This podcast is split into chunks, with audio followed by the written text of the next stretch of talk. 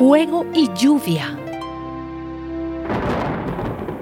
Entonces Elías dijo a los profetas de Baal, Escojan uno de los becerros y prepárenlo primero, ya que ustedes son muchos. Luego invoquen a su Dios, pero no enciendan fuego. Así pues, ellos tomaron el becerro que se les entregó y lo prepararon y desde la mañana hasta el mediodía invocaron a Baal. Decían, Contéstanos, Baal. Y daban pequeños brincos alrededor del altar que habían construido, pero ninguna voz les respondía. Hacia el mediodía, Elías se burlaba de ellos diciéndoles, Griten más fuerte, porque es un Dios. A lo mejor está ocupado o está haciendo sus necesidades o ha salido de viaje. Tal vez esté dormido y haya que despertarlo. Ellos seguían gritando y cortándose con cuchillos y lancetas, como tenían por costumbre, hasta quedar bañados en sangre.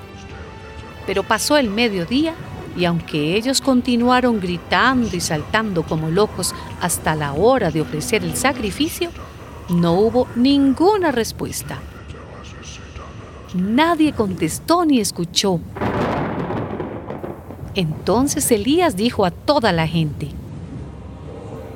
acérquense a mí. Toda la gente se acercó a él y él se puso a reparar el altar del Señor que estaba derrumbado. Tomó doce piedras conforme al número de las tribus de los hijos de Jacob a quien el Señor dijo que se llamaría Israel, y construyó con ellas un altar al Señor. Hizo luego una zanja alrededor del altar, donde cabrían unos 20 litros de grano, y tras acomodar la leña, descuartizó el becerro y lo puso sobre ella. Luego dijo, llenen cuatro cántaros de agua y vacíenlos sobre el holocausto y la leña. Luego mandó que lo hicieran por segunda y tercera vez, y así lo hicieron ellos.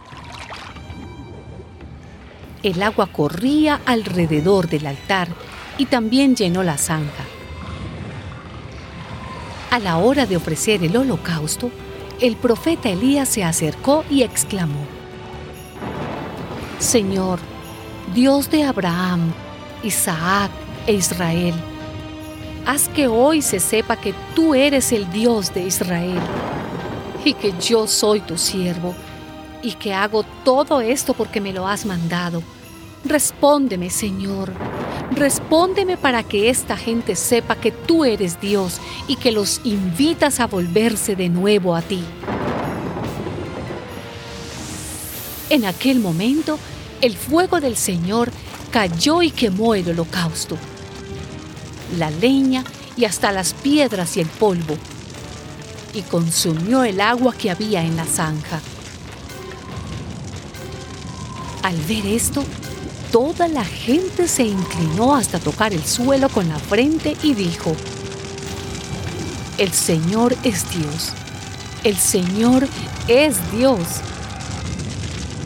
Entonces Elías les dijo, Atrapen a los profetas de Baal que no escape ninguno.